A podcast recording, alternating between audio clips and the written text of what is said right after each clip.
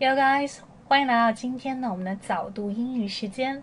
那么今天早读话题是走出舒适圈，才有新的天地。那么首先我们来听一下比较快的版本。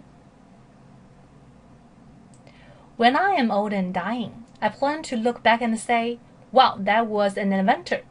Not, "Wow, I sure feel safe."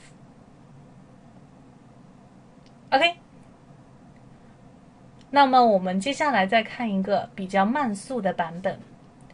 When I am old and dying, I plan to look back and say, "Wow, that was an adventure." Not, "Wow, I sure feel safe." Okay? When I am old and dying, I plan to look back and say, Wow, that was an adventure. Not wow, I sure feel safe. 当我年老的时候，当我当我年老回顾自己的人生的时候，我想对自己说：哇，我当时真的很冒险，而不是说哇，我当时觉得很有安全感。